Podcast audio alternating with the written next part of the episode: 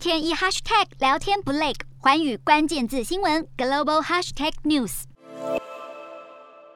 到处都是被炮弹炸毁的房屋大楼，搜救人员在废墟中试图寻找生还者。乌克兰总统泽伦斯基七号指出，基辅周遭小镇博罗江卡遭俄军破坏的程度，比在附近的布查镇更加可怕。乌克兰检察总长表示，在博罗江卡两栋被摧毁的公寓瓦砾堆下，发现了二十六具尸体，而加上同样位于基辅附近的其他小镇，目前已经发现多达六百五十具罹难者遗体。他痛批莫斯科当局故意针对手无寸铁的平民百姓，城镇里到处都是俄军犯下战争罪行的证据。美国国务卿布林肯也公开谴责俄军暴行，更表示不查证的惨况恐怕会出现在其他遭到占领的乌国城镇。根据国际特赦组织采访基辅附近城镇的居民获得的新证词，俄军在基辅附近的村庄非法处决平民，大举杀戮。该组织强调，手无寸铁的乌克兰平民在家中或街道上遭到无法形容的残忍暴行，必须将这些行为视为可能的战争罪，并进行调查。